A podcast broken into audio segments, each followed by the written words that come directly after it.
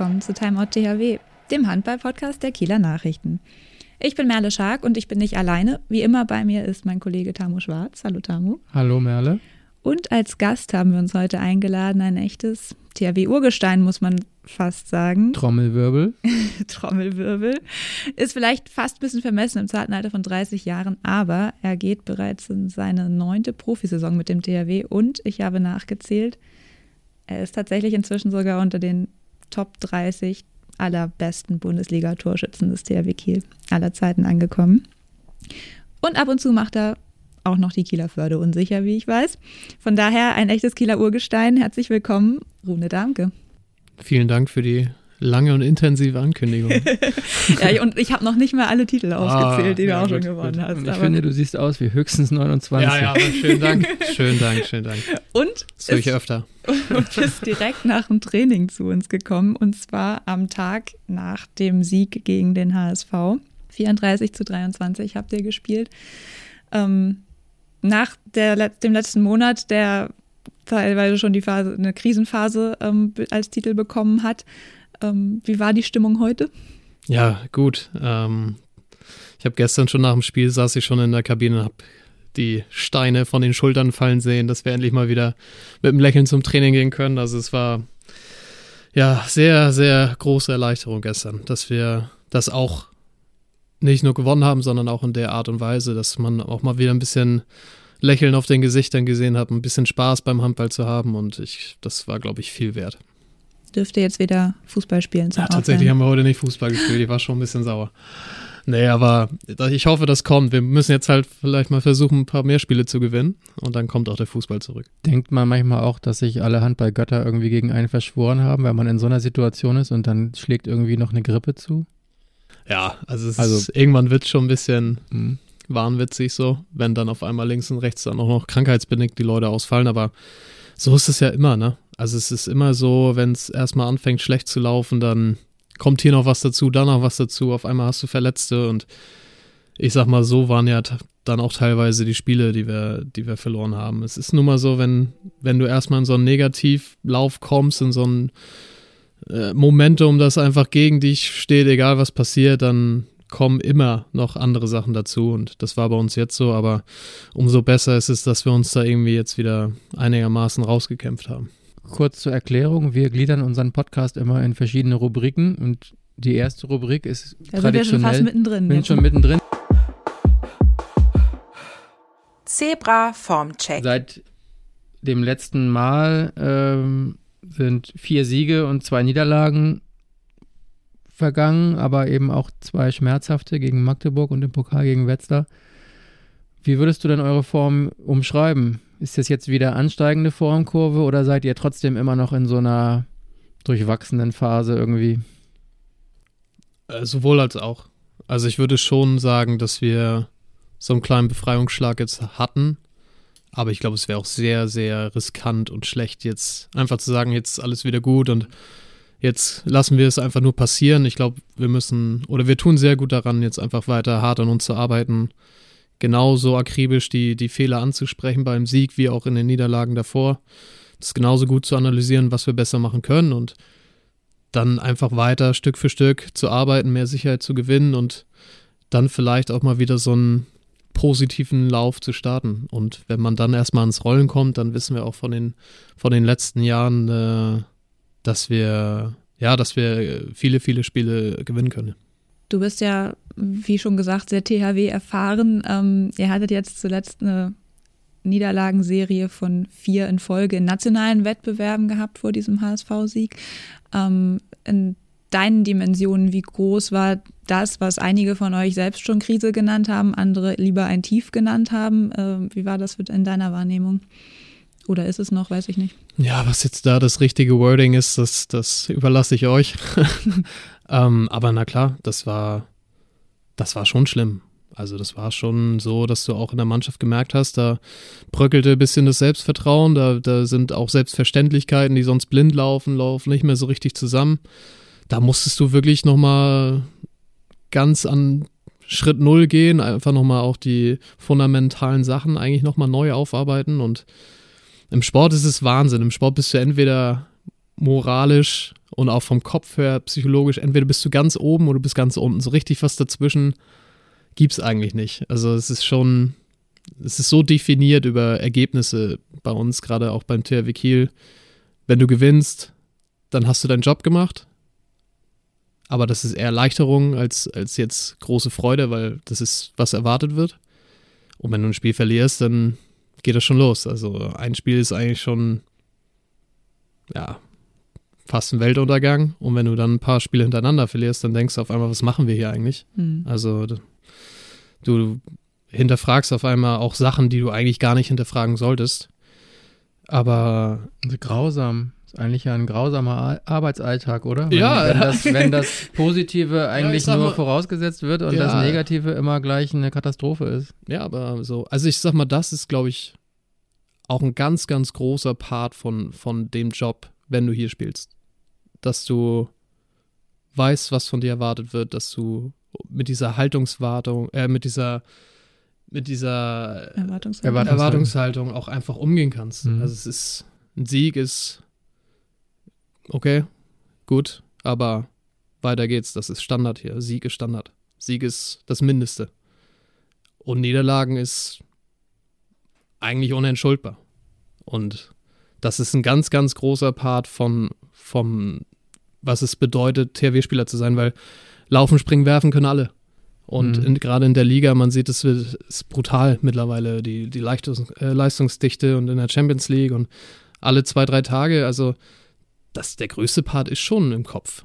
Ne? Mhm. Also das ist ja auch manchmal gar nicht zu erklären, dass du am Sonntag das beste Spiel der Saison machst und drei Tage später hast du das Gefühl, da kann keiner mehr einen Ball fangen. Ja. So, das ist schon, schon viel mental. Und da steckt schon auch viel Momentum und Gefühl und, und auch gerade diese ganze Teamgeist-Sache. Das ist schon manchmal, glaube ich, wichtiger, als man das vielleicht denken mag.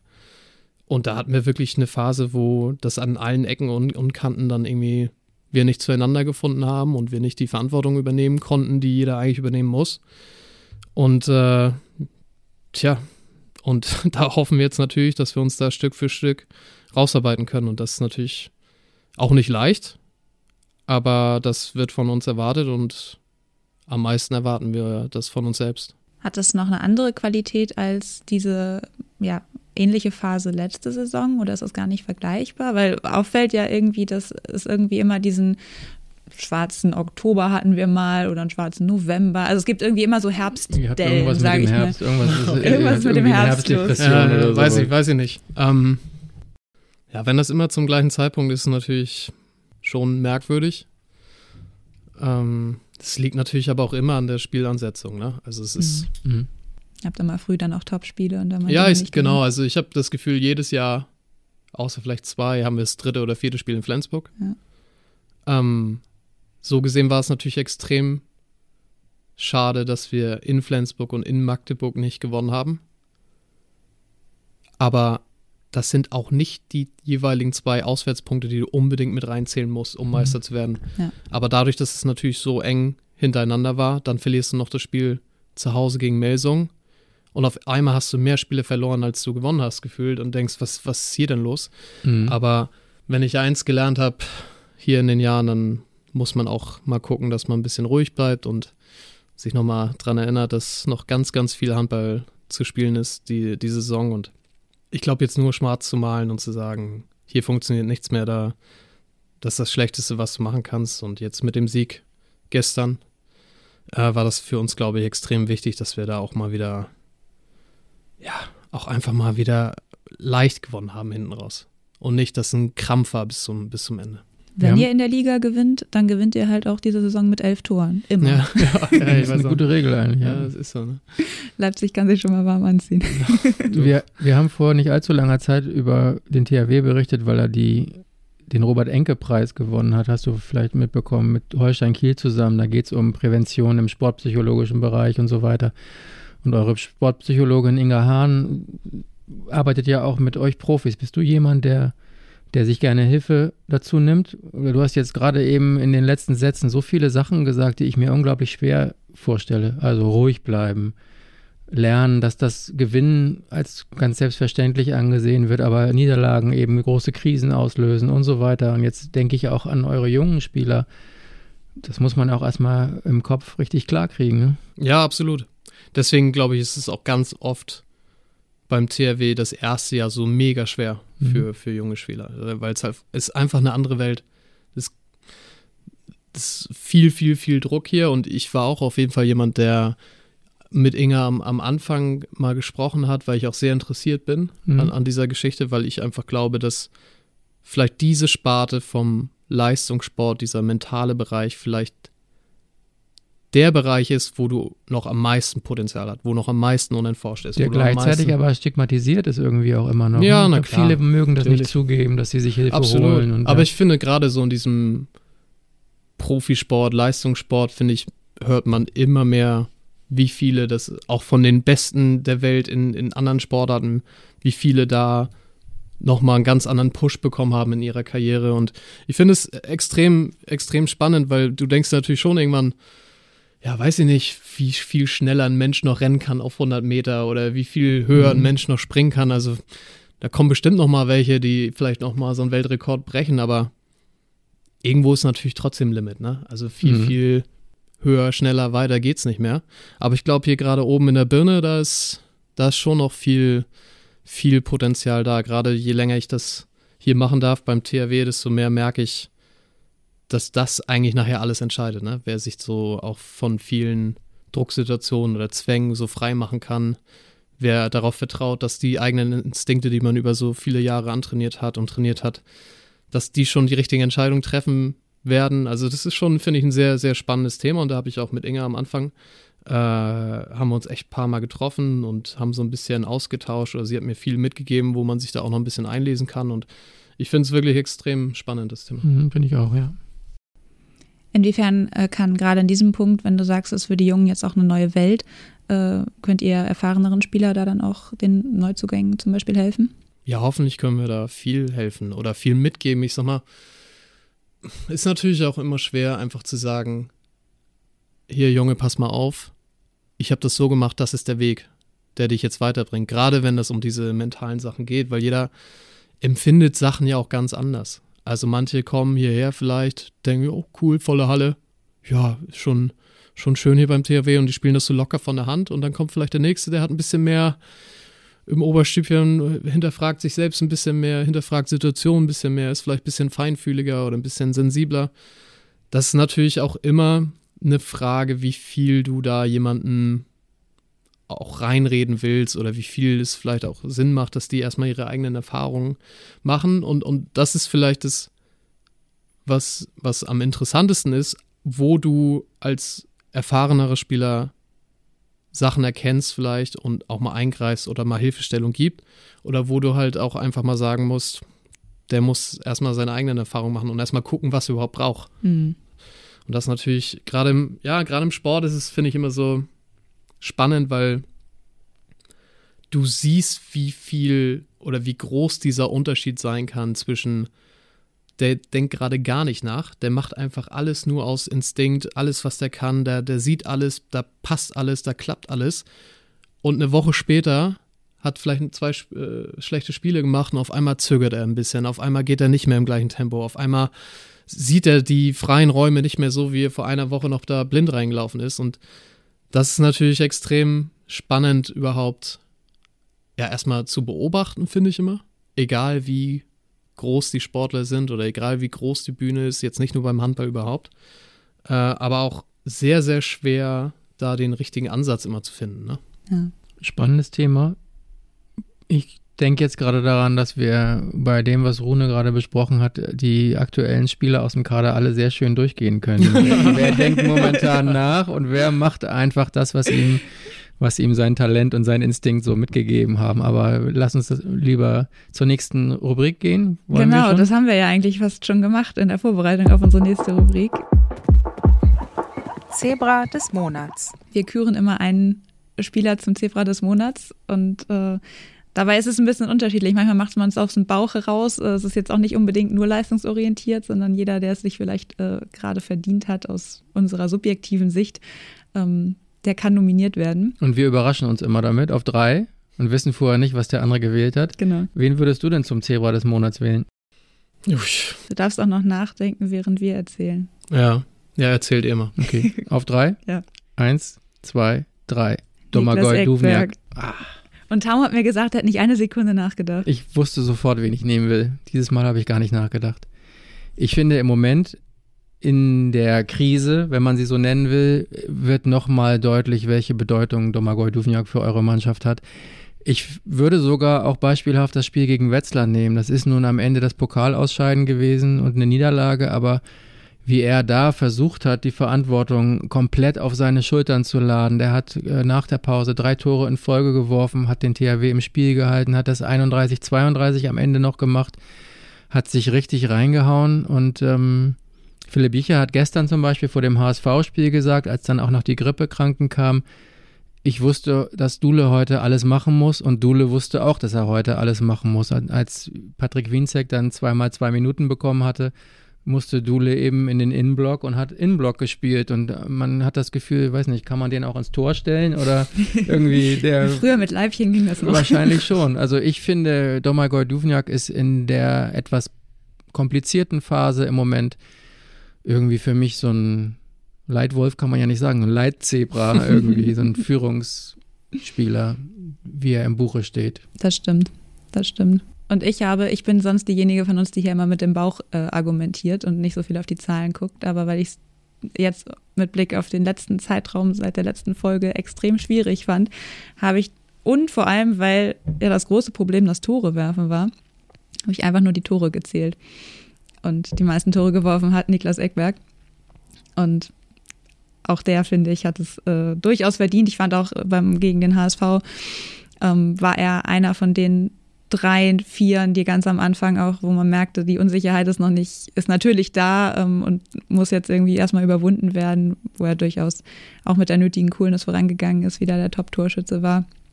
Und ähm, deswegen ist es bei mir dieses Mal Niklas Eckberg und ich glaube, den hatten wir auch noch nicht. Nee, das stimmt.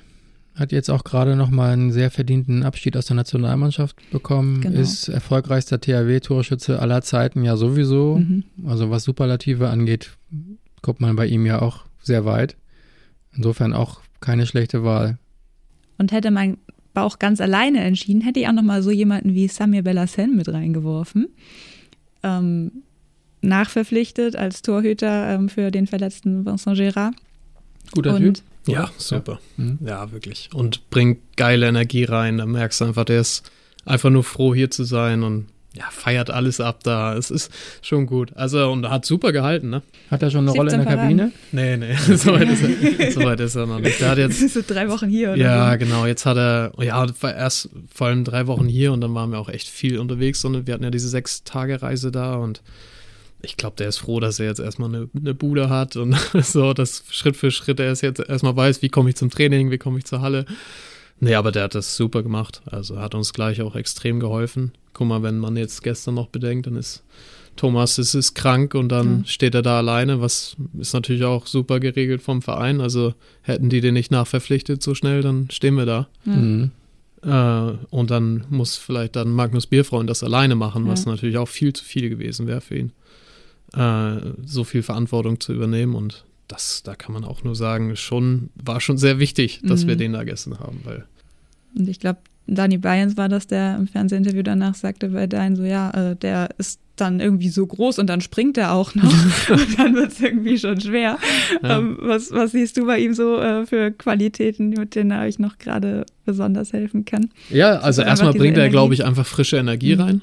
Also da hast du da jemanden, der so heiß darauf ist, sich allem entgegenwirft und ist, äh, ja, gibt einfach Vollgas. Also ich glaube, der macht sich da gerade gar keinen großen Kopf. Der ist so froh, dieses Trikot zu tragen und ich glaube auch für uns, die schon länger dabei sind, ist sowas immer ganz schön und erfrischend nochmal zu sehen, wie da die Augen leuchten und was das eigentlich für eine Besonderheit ist, äh, die Ehre zu haben, dieses Trikot zu tragen. Äh, wir nehmen das natürlich nicht für selbstverständlich, aber wie das überall so ist, das ist natürlich nach vielen Jahren, denkst du nicht tagtäglich darüber nach. Sondern gehst deinem Beruf nach und versuchst es so gut wie möglich auszuführen. Und sowas, genauso wie junge, wenn junge Spieler hochkommen aus, aus dem Jugendbereich und, und die stehen da mit großen Augen wie, wie Weihnachten vom Baum und vor den Geschenken, das finde ich immer ganz schön, immer noch mal wieder live zu sehen, wie viel das bedeutet, eigentlich hier zu sein. Und mir, ja, gibt es immer noch mal so neue Energie. Und um auf Samir noch mal zurückzukommen, also hat uns ja auch wirklich von Anfang an immer direkt helfen können. Ja. Also wenn er das so weiter durchziehen kann, dann wäre das natürlich wunderbar. Hast du ein Zebra des Monats? Nee, also ich muss, da sollt ihr beide euch streiten, aber ich, ich finde, die, die, beiden, die ihr genannt habt, das ist schon, das passt schon. Also wenn die das okay. untereinander ausmachen, dann denke ich, da haben wir eine gute Wahl getroffen. Jetzt kommt eine Rubrik, die wir nicht so oft haben. Traumtor.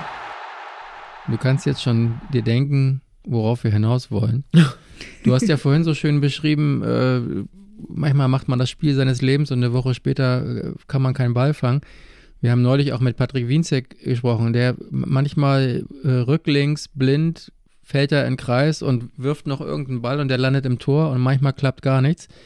Gestern hast du gegen den HSV ein Tor gemacht, was vielleicht auch nicht immer klappt. Das haben wir jetzt mal zum Traumtor ernannt. Ja. Es war das 28 zu 19. Ähm, ich weiß auch nicht, wie legal das war, muss ich ganz ehrlich sagen. Ja, ich finde gut, dass du das ah. nicht, dass du uns nicht danach fragen lässt. Das finde ich gut, dass du es von dir also, aus Weil ich dachte im ersten Moment, als du hm. beim Zurücklaufen so gelacht hast, dachte ich so, ach, wie schön, die Spielfreude ist wieder da. Ja. Und dann, als ich es mir in der Wiederholung nochmal angeguckt habe, wie du sehr elegant von links auf rechts noch umlegst äh, und dann irgendwie so eine Art ja, weiß ich nicht, ob man es Anspiel nennen kann, was da vorher passiert, oder eigentlich legt dir den Ball hier mal so hin, da rein äh, bugsierst. Ja. Du machst sehr viele Dinge, bevor du den Boden berühren solltest ja, ja. eigentlich. Äh, mein, mein Gefühl war tatsächlich, dass ich schon beim Absprung Meter drin war, aber ich habe in der Wiederholung gesehen, dass es gar nicht so deutlich oder so schlimm aussah. Ja, aber so richtig gestimmt hat er, glaube ich, gar nichts. Also, aber er geht schon, rein. War, er geht rein er und geht hat rein. gezählt und vielleicht ist das dann auch ein bisschen bedeutend, dass wir da vielleicht dann auch mal wieder ein bisschen Glück haben zwischendurch. Das aber ist das so ein Tor, was vielleicht auch so sinnbildlich ist für, für dieses, manchmal klappt gar nichts, aber manchmal braucht man auch dieses Glück an den Fingern, dass ja, so ein Ball dann reingeht? Vielleicht. Ich glaube, wenn du in so einem Handballspiel nur durch diese Brille dir angucken würdest, dann gibt es extrem viele so eine kleine mhm. Situation. Also ganz, ganz, ganz viele, die vielleicht manchmal wirklich einen größeren Einfluss haben, als man wirklich denkt, wenn man sich das Spiel einfach nur so hintereinander anguckt. Also diese kleinen Dinge, das ist, ja, es ist schon, schon manchmal Wahnsinn, wie, ich finde im Handball ist es ganz extrem, wie so, wie so ein Momentum auch shiften kann, ne? Also wie auf einmal merkst du, der Pass klappt nicht, dann ist da ein Fehlwurf und auf einmal klappt nichts mehr und du merkst, jetzt fangen die Hände so ein bisschen an zu zittern oder die denken ein bisschen zu viel nach. Und andersrum aber genauso, ne? Mhm. Dann ist der auf einmal Pfosten rein, da kriegt er doch nochmal eine Hand ran. Auf einmal in der Abwehr ist überall eine Hand zwischen. Die, die, die sehen auf einmal keine Räume mehr. Also, es finde ich im Handball ganz beeindruckend, wie, wie man wirklich auch der Zuschauer von außen so ganz auf natürliche Weise merken kann, hier passiert gerade irgendwie was. Und ich finde, das hat man auch gestern in der Halle gemerkt, auch bei den Zuschauern, dass da richtig mhm. was rübergekommen ja. ist, dass die uns extrem nach vorne gepeitscht haben und wir das auch natürlich angenommen haben, aber auch so ein bisschen ganz anders vorgelebt haben. Ja, es bedingt sich ja immer ja, gegenseitig auch. Ne? Genau. Ne? Also ich finde, man merkte euch schon auch an gegen Hamburg, dass da auch eine ganz andere Energie und ein ganz anderer Biss und man, man wollte zeigen, ja. dass man es besser kann. Ja, auf jeden Fall. Man will es natürlich auch ein bisschen ja. erzwingen, aber manchmal braucht man das auch. Ne? Wäre das Pokalspiel vielleicht anders gelaufen in der vollen Halle? Puh oh nee, da will ich eigentlich nicht die Verantwortung irgendwo hinschieben, außer mhm. auf uns. Also natürlich ist es immer besser für uns, wenn die Halle voll ist. Auswärts wie, wie zu Hause. Zu Hause natürlich nochmal extra, mhm. aber weiß ich nicht. Also pff, da jetzt irgendwas zu suchen, das nicht nur in unserer eigenen Verantwortung liegt, wenn du im Pokal da ausscheidest zu Hause gegen Wetzlar. Nee, das wäre mir zu einfach. Mhm. Wollen wir mal über den Tellerrand gucken? Ja, die nächste Rubrik. Tellerrand. Wo du gerade Wetzlar gesagt hast. Die Konkurrenz macht ja auch Dinge und Wetzlar macht auch weiter Dinge. Die haben zum Beispiel gerade in Hannover gewonnen. Melsungen hat überraschend beim BHC verloren. Flensburg in Stuttgart. Rückt das irgendwie die ganzen letzten Wochen auch nochmal, äh, stellt es nochmal in ein anderes Licht? Ja, ich glaube, so das Gefühl, unser eigenes Gefühl über die Niederlagen, glaube ich, da ändert sich nicht so viel. Aber wenn man mal wirklich einfach das ganzheitlich und nicht nur durch die eigene Vereinsbrille anguckt, dann ist schon Wahnsinn, ne? Ein Tabellenletzter nach dem anderen gewinnt Ja, irgendwo überraschend. Das Wirklich, das irre. ist, das ist Wahnsinn. Also ich finde es manchmal schon zu oft, dass immer gesagt wird, diese Liga ist verrückt und diese, da kann alles passieren und jedes Spiel ist irgendwie, weiß nicht, 50-50, aber es ist ja wirklich so mittlerweile. Es ist auch schwer zu erklären, aber ja, es ist, also alle Mannschaften sind gut. Ja. Das ist, wenn ich darüber nachdenke, wie das mein meine ersten Jahre waren, da musstest du natürlich auch total Gas geben, aber du hattest immer, hatte ich immer das Gefühl, so eine Handvoll Mannschaften, wenn du da nur die ersten 15, 20 Minuten dominiert hast, plus vier, plus fünf, dann war das Ding durch.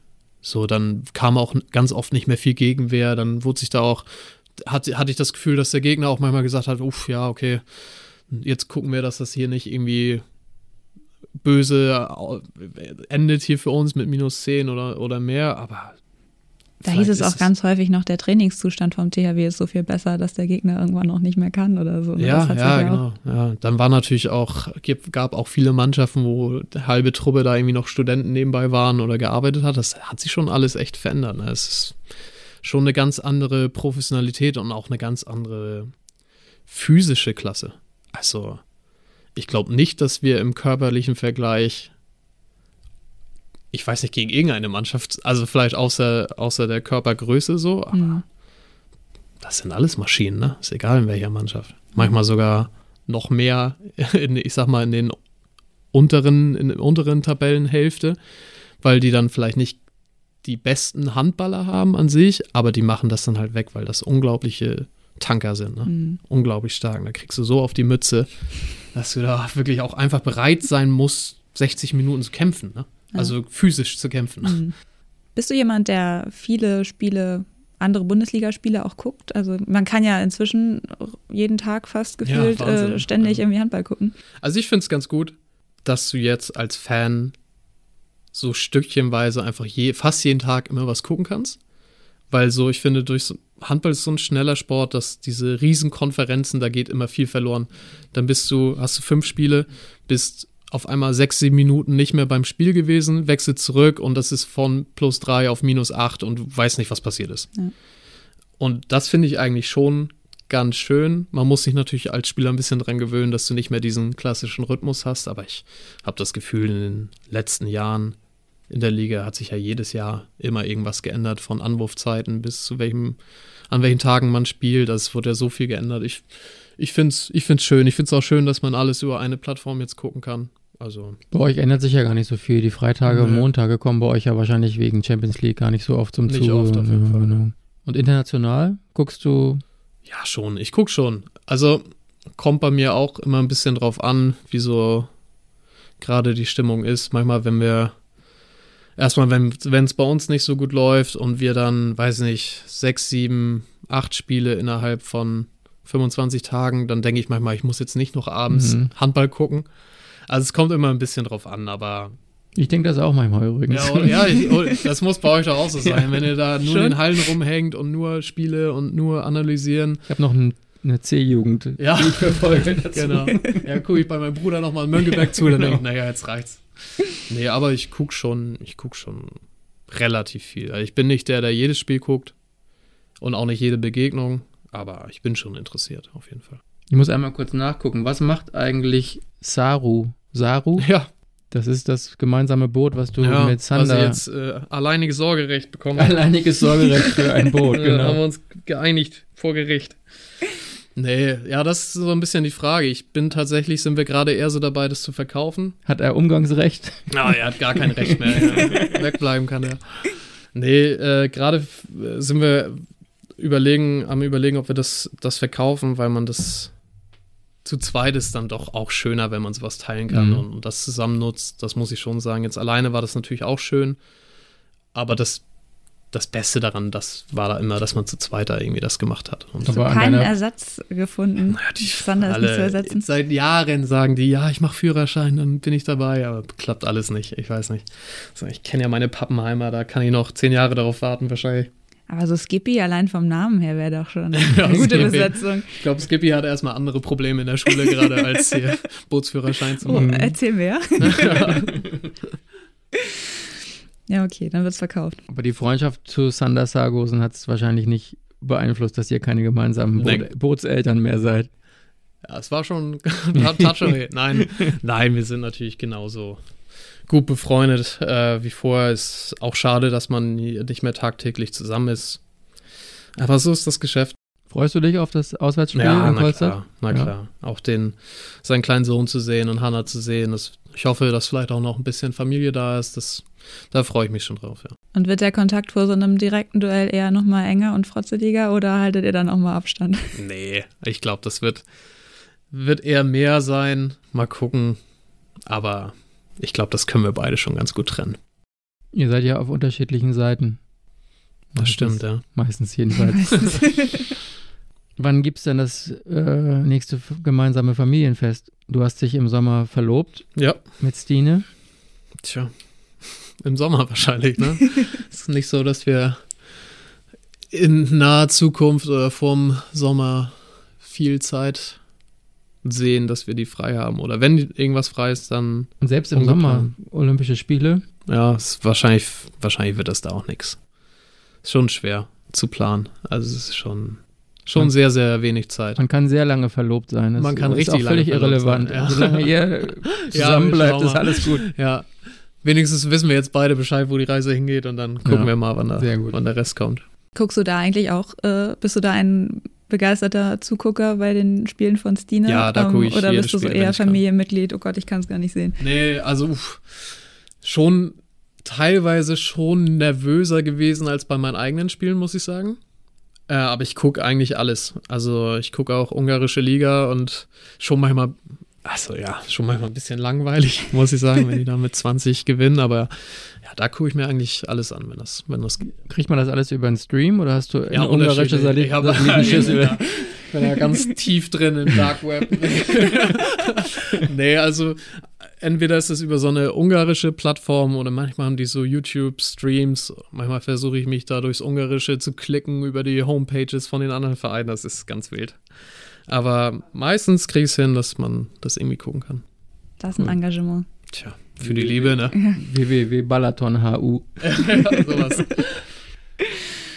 Ist das eigentlich auch was, ähm, was jetzt in so einer Phase, wo es mal nicht so gut läuft, hilft, dass man das mit einem Partner auch besprechen kann und einer Partnerin, die einfach die Situation ja wahrscheinlich auch gut kennt? Ja, voll. Also, ich glaube, was wir da aneinander auch haben, in guten wie in schlechten Zeiten, äh, handballerisch, äh, das ist schon unbezahlbar. Ne? Also, das ist auch, dass wir beide eigentlich schon alles gesehen haben, in jeder Situation waren und auch bei beiden Vereinen oder beide spielenden Vereinen, wo Gewinn vorausgesetzt wird, da kann man schon sehr viele Parallelen ziehen. Und dann bei ihr ist ja noch mal verrückter auch äh, im Nationalmannschaftsbereich, wie, wie ja, erfolgsbesessen die, die da sind und erfolgsverwöhnt die da sind, aber auch was es braucht, damit man das über so lange Zeit so weit oben hält, das ist schon, schon sehr beeindruckend. Also ich glaube, ich habe das,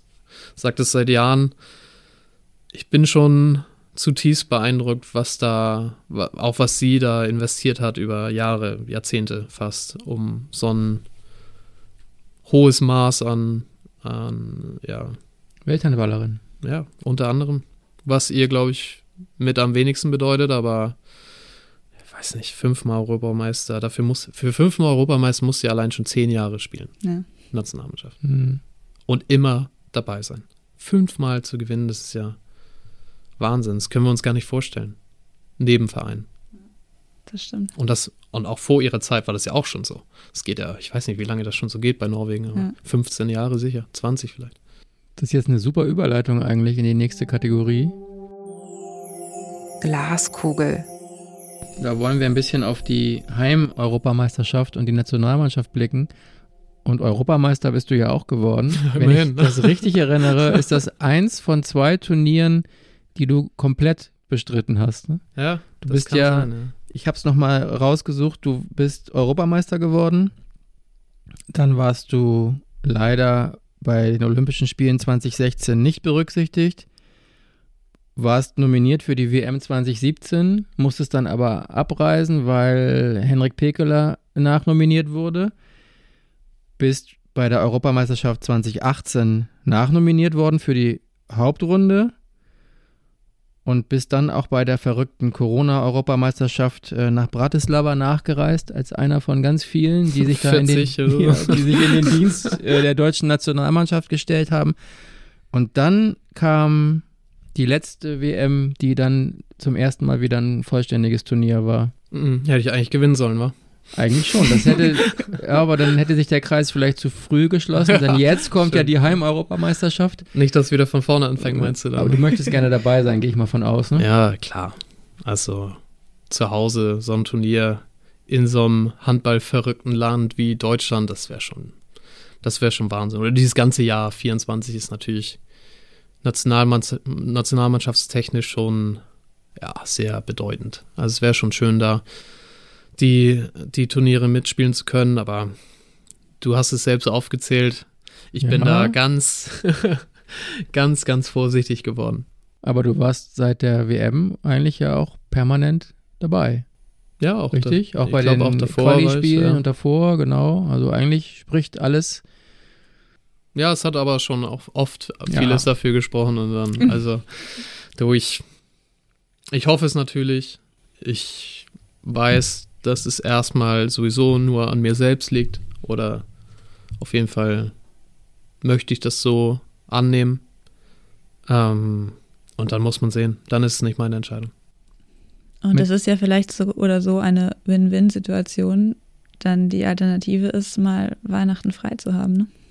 Das stimmt. Ja, das, äh, Wäre vielleicht ein kleiner Trost. ja, ich weiß nicht. Okay, okay. ich weiß nicht, aber, aber ja, klar. Man muss die Feste feiern, wie sie fallen, ne? Ist so. Mit Alfred Gislason gibt es ja zumindest einen Bundestrainer, der genau weiß, was er an dir hat.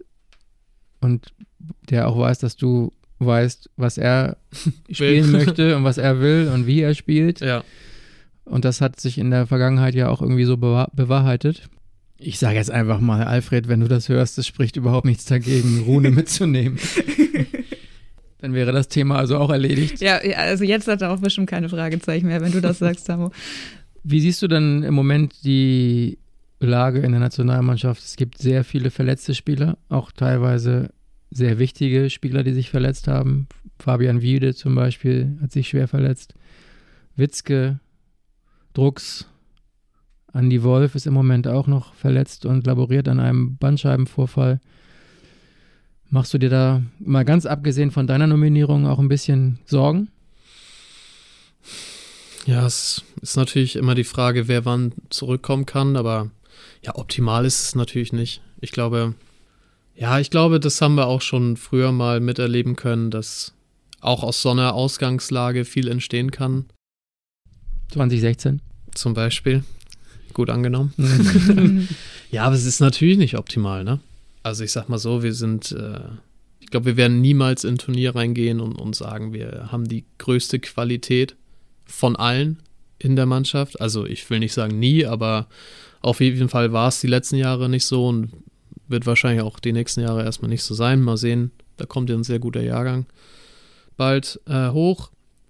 Ähm, deswegen muss, glaube ich, sowieso ganz viel passieren über mannschaftliche Geschlossenheit, über so ein Momentum, was sich entwickelt relativ früh, so eine Welle, die man mal mitnehmen kann. Und, und ich sag mal, im Endeffekt geht es nachher um zwei Wochen, wo du, wenn du voll da bist und wirklich auch so ein bisschen das Momentum auf deiner Seite hast, trotzdem eine Position einnimmst im Welthandball, wo niemand gern gegen dich spielen möchte. Und ich glaube, wenn du dir diese Rolle zu eigen machst, dann kannst du in so einem kurzen Zeitabschnitt auch gegen jeden gewinnen. Mhm. Da, da, also da bin ich hundertprozentig von überzeugt. Und wenn du dann noch 10.000 bis 20.000 Deutsche im Rücken hast, die so einen Alarm machen, dann sind, glaube ich, Sachen möglich, die, wenn man sich nur das Papier anguckt, vielleicht eigentlich undenkbar sind. Und da, also da bin ich wirklich 100% von überzeugt, da, das habe ich auch selbst schon oft genug erlebt im nationalen oder auch im internationalen Vergleich, dass Sport manchmal nicht nur, wer hat die besten Spieler und, und wer ist, wer hat einen großen Namen, sondern wer ist bereit, an dem einen Tag, diese 61 Minuten, alles, was man hat und alles, was man ist, zusammen auf dieser Platte zu lassen. Und dann ist das vielleicht das Schönste, was es gibt am Sport, dass ja auch ganz besondere Sachen entstehen können. Mit 20.000 kommst du auch nicht aus. Das Eröffnungsspiel gegen die Schweiz ist Stimmt, in Düsseldorf, ja. dann glaube ich 50, Weltrekord ne? über Weltrekord. 50.000. Ja, Wahnsinn. Dann wechselt ihr nach Berlin äh, für die 15 sind Vorrunde, da. genau. Und dann, und dann Hauptrunde und mögliche Finalrunde in Köln in der Lanxess Arena für mit 20.000, Ja. etwas über 20.000. Und Köln hat sich ja auch schon 2007 und auch äh, beim Champions League Final Four äh, Mhm. oft erwiesen als Handball-Schmelztiegel und als Handball-Hölle aus, also Mhm. positiver Hölle aus deutscher Sicht. Ja. Das Schön ist bereitet.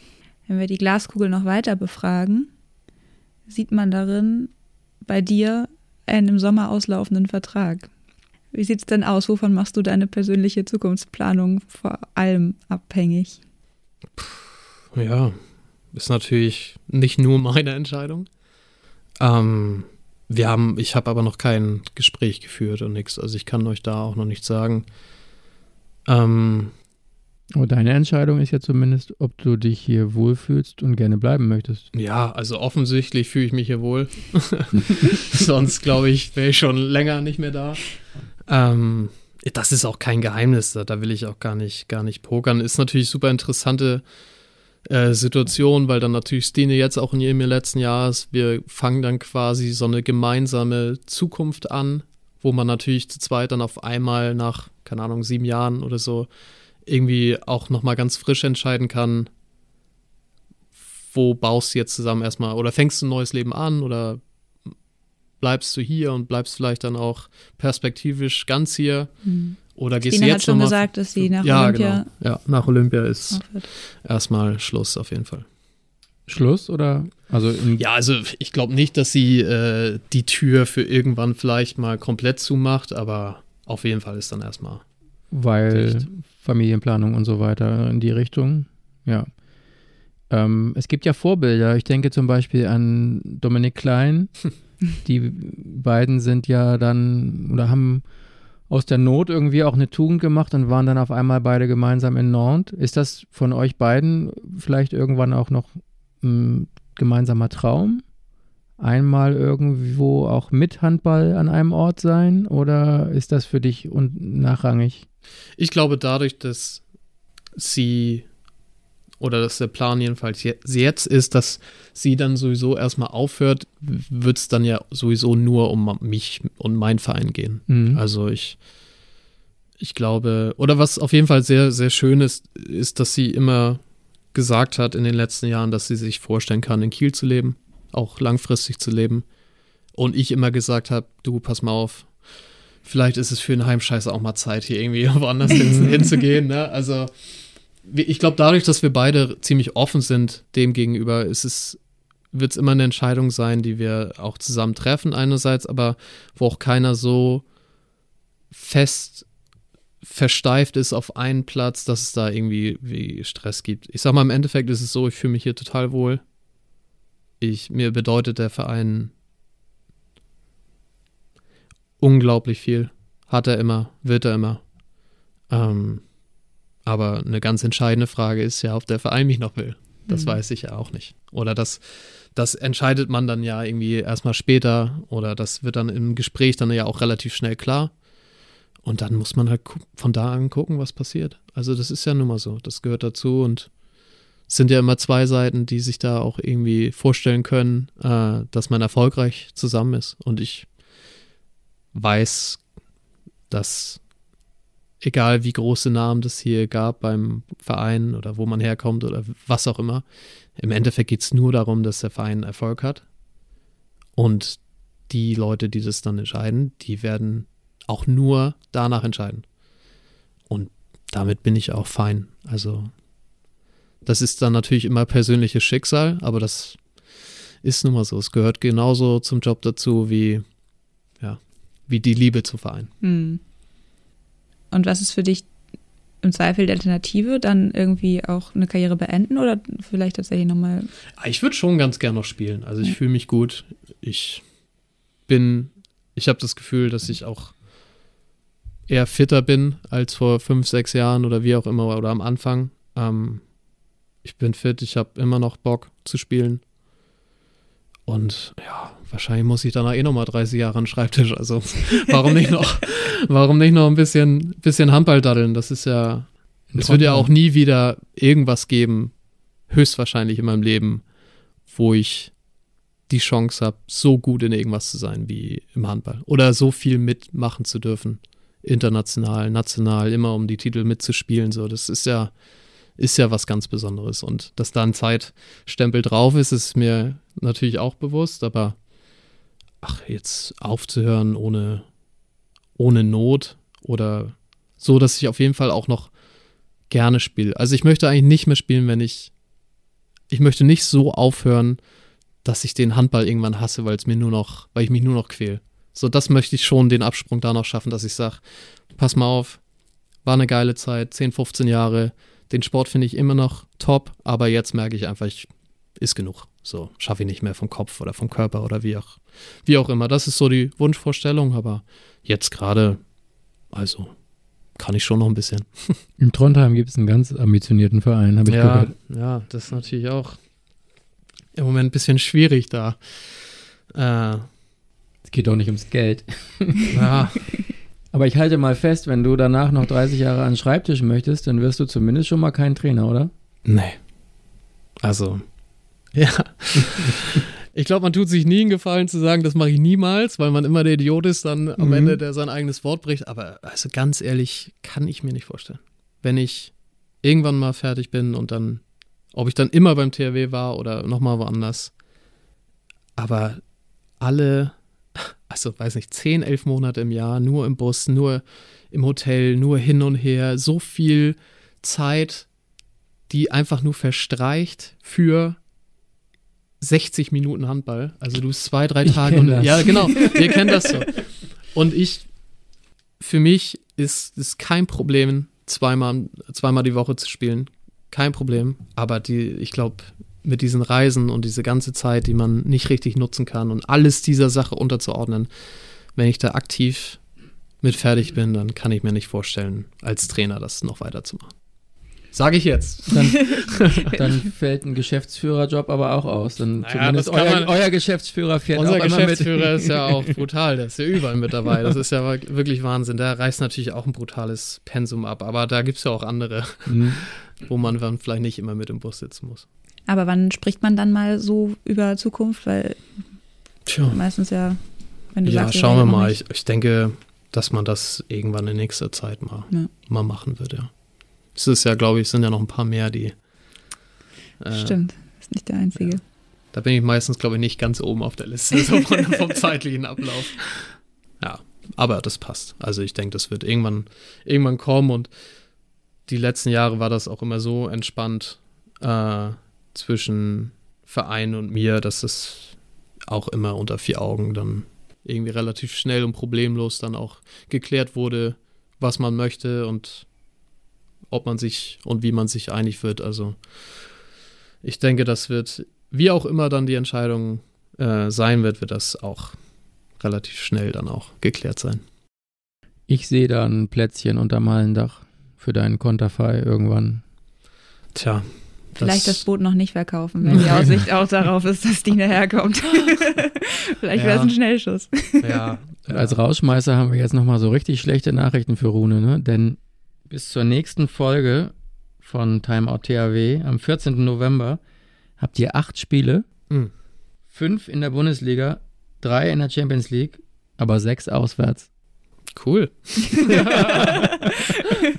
ja. Ja, ich glaube, wir haben jetzt auch irgendwie nochmal so eine sechs Tage Runde da. Ich glaube, äh, Paris und Göpping ist so Ja. ein Ding, glaube ich, die wir, was wir zusammen machen. Direkt Ende Oktober ist es, glaube ich. Ich kenne das. Ja, ja, genau. Also wieder. euch muss ich das nicht Ich erzählen. habe schon den TGW, der mich in drei Stunden von Paris nach Stuttgart bringt, Ah, ja? gebucht und bleibt dann auch da bis zu dem Göpping-Spiel. Ja. Ja, es ist, ich sag mal, diese Monate von Saisonbeginn bis äh, Weihnachten, das sind sowieso immer die verrücktesten, finde ich. So, dann fragt man sich manchmal schon irgendwann im April, Mai, wo du dann nur viermal im Monat spielst, so, warum Mhm. haben wir eigentlich zehnmal im Monat gespielt am Anfang, wenn wir jetzt gar nichts mehr haben?